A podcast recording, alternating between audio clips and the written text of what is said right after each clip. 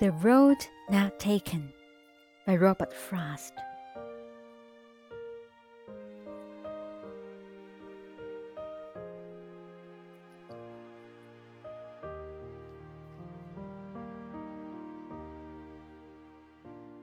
Two roads diverged in a yellow wood, and sorry I could not travel both and be one traveler. Long I stood and looked down one as far as I could to where it bent in the undergrowth. Then took the other as just as fair, and having perhaps the better claim because it was grassy and wanted wear.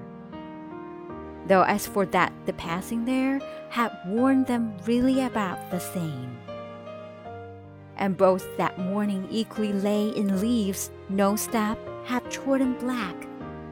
Oh, I kept the first for another day. Yet, knowing how way leads on to way, I doubted if I should ever come back. I shall be telling this with a sigh, somewhere ages and ages hence. Two roads diverged in the wood, and I I took the one last traveled by, and that has made all the difference.